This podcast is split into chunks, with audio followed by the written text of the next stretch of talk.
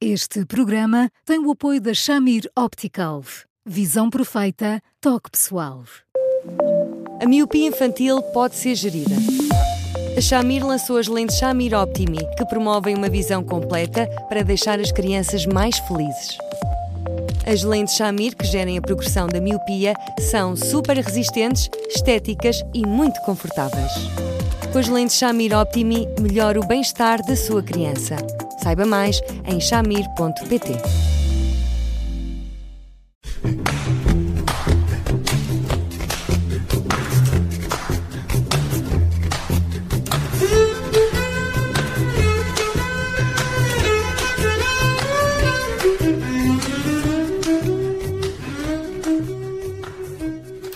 Hoje no Porque Se Não é Resposta temos uma pergunta uh, de uma ouvinte e é uma pergunta difícil, uma história uh, de filme, uh, diria.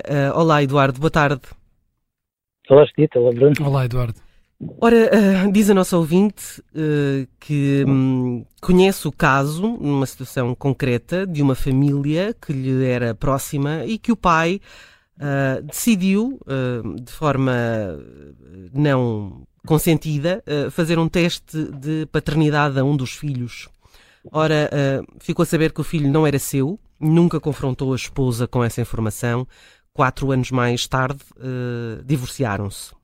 o dilema que partilhou com esta ouvinte seria se seria adequado fazer a confrontação com a, mão, com a mãe da criança ou se seria adequado algum dia, num futuro, falar com o filho. O filho que tem hoje em dia 20 anos, um, diz, esta, diz esta ouvinte que nunca foi testemunha de qualquer tipo de uh, tratamento diferente entre filhos. Um, mas a dúvida é: haverá algum ganho para esta criança, para este jovem adulto, saber a verdade? Terá um impacto muito fundo uh, na, na sua vinda? Uh, como pai, progenitor eh, e, neste caso, também pai adotivo, de forma, uh, como dizer, original. Um, como é que vive este homem também com este, com esta, isto pergunto eu, como é que vive este homem com este segredo durante 20 anos? Pois é, é uma, é uma pergunta muito difícil, não é? Mas, um, em primeiro lugar, uh, entramos aqui em territórios éticos que depois acabam por ser um bocadinho escorregadios. E às vezes acabam por ser escorregadios em questões tão simples, uh, não, não, só em relação ao direito que uma pessoa depois acaba por ter, uh, neste caso o filho, de saber, enfim, toda a verdade, mas também nas implicações que muitas vezes se descobrem, e eu já pude conviver com algumas, quando se trata de uma transfusão de sangue ou outras realidades quaisquer em que, inevitavelmente, esse tipo de, de verdade vem ao de cima. E, portanto, é, é, é, é, duro, muito duro, muito duro, muito duro. Um, por outro lado, segundo aspecto, um, é, é, quase absurdo que este homem não, não tenha colocado esta questão à consideração da pessoa com quem ele vive, da mãe do, do filho, porque não é uma questão insignificante, é uma questão muito significativa que obviamente mancha a confiança que eles podem ter. Mas que decidiu é. manter qual cruz uh, em segredo? Oh, se nós formos perceber a relação, o benefício que isso pode ter para ele e para toda a família, filho incluído, uh, pode não ser tão razoável assim. Em relação ao filho, admito que possa ser simplesmente um gesto também à bondade e que nessas circunstâncias, num ímpeto de pai, tenha reservado isto tudo para ele um, e tenha protegido o filho até onde foi capaz, um, para que, no fundo, não só isso não, não magoou, não magoou em relação a ele, não magoou sobretudo em relação à mãe, um, e, sobretudo, uh, de forma a que isso depois não interfira na maneira como o filho acaba por conviver com os irmãos, no caso de existirem, e, e portanto, nessas circunstâncias, um, atravessando-se ele e, e dando-se como, digamos assim, objeto de sacrifício para, uh, afinal de contas, para a proteção de todos. Uh, podemos dizer, bom, é um gesto de uma nobreza fora do lugar, é. Um, em relação ao filho, de facto depois tem este drama, porque eu receio que mais tarde ou mais cedo isto possa ficar mais ou menos a nulo. Muitas das situações com quem com, que me confrontei tinham a ver com doenças uh, genéticas que mais tarde ou mais cedo exigiam que se verificasse uh, uh, de facto se fizesse um estudo genético do, de ambos os pais. Verdade seja que, por outro lado, quando nós olhamos para a população francesa, e foi, feita, e foi feito um estudo uh, com a população francesa há alguns anos em relação à coincidência entre uh, a paternidade. Uh... Eduardo, perdemos-lo agora aqui brevemente.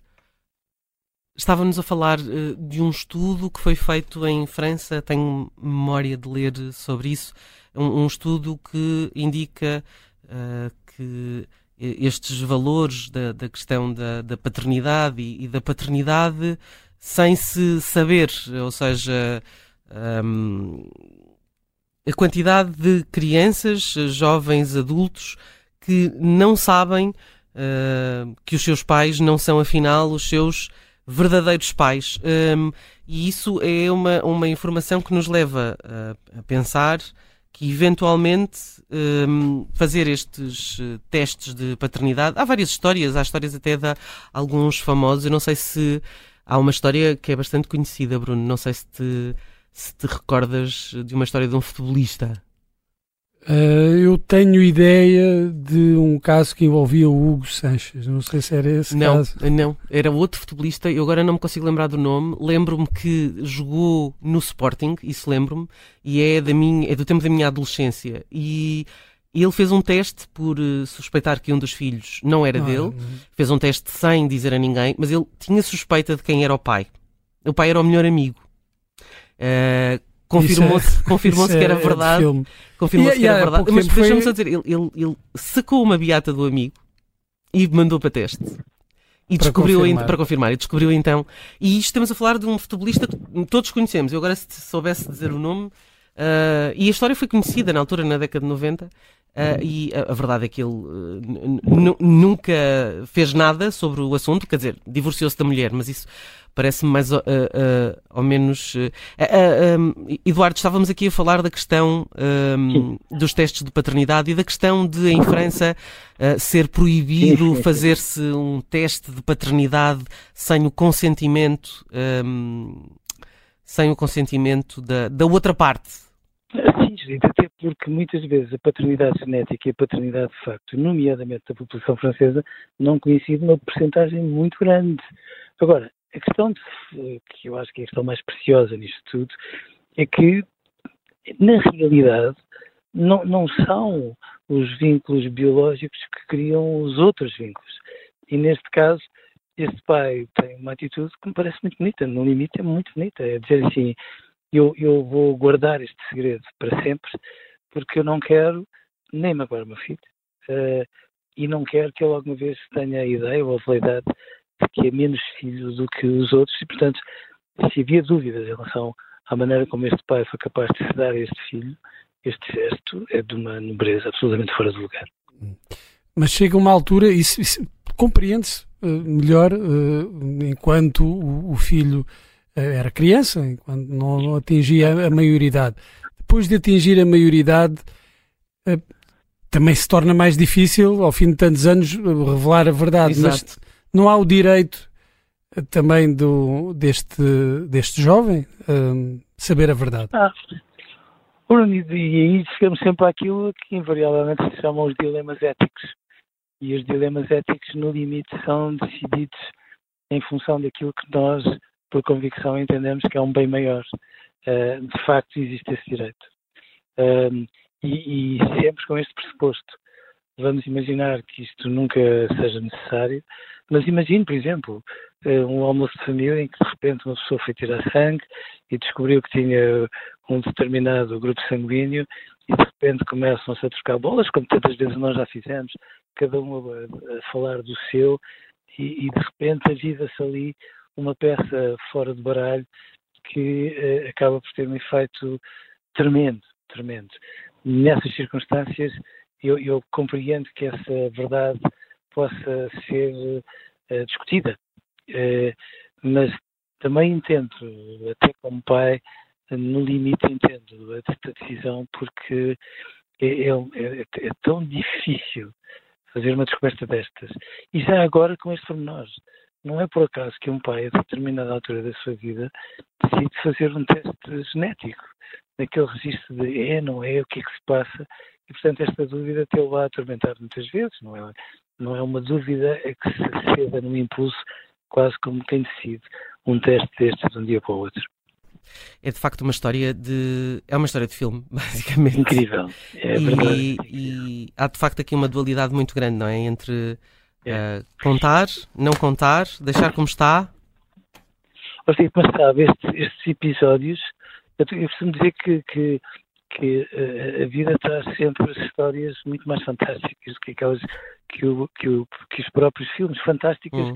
no sentido de às vezes serem em redes quase inacreditáveis, mas é mais frequente que à primeira vista pode parecer. E talvez, é e talvez uh, também uh, haja tempo ainda. Haja tempo, talvez haja tempo. Talvez o, o a vida se encarregue de, de fazer aí as, as contas no final. Sim, eu tenho esperança que um dia, se isso acontecer, no, no fundo de mim eu desejo que nunca aconteça. Uhum. Mas, mas, tenho muita esperança que no dia em que isso aconteça, um, este rapaz possa perceber que este pai, ao agir desta forma, agiu no sentido de o proteger de tudo, de tudo, de tudo, mesmo, mesmo prejudicando-se a ele, uhum. como foi o caso. Uhum. Uh, Eduardo, uh, obrigada. Uh, nós encontramos-nos amanhã para mais um Porque Sim Não é Resposta. Estamos sempre disponíveis em eduardo.observador.pt e também, claro, nas plataformas habituais de podcast, onde este, se não, não ouviu desde o início, tem uma história extraordinária, vale a pena, um, vai estar já disponível daqui a minutos. Eduardo, um abraço e até amanhã e obrigada. Até amanhã, Eduardo, um abraço. Obrigado.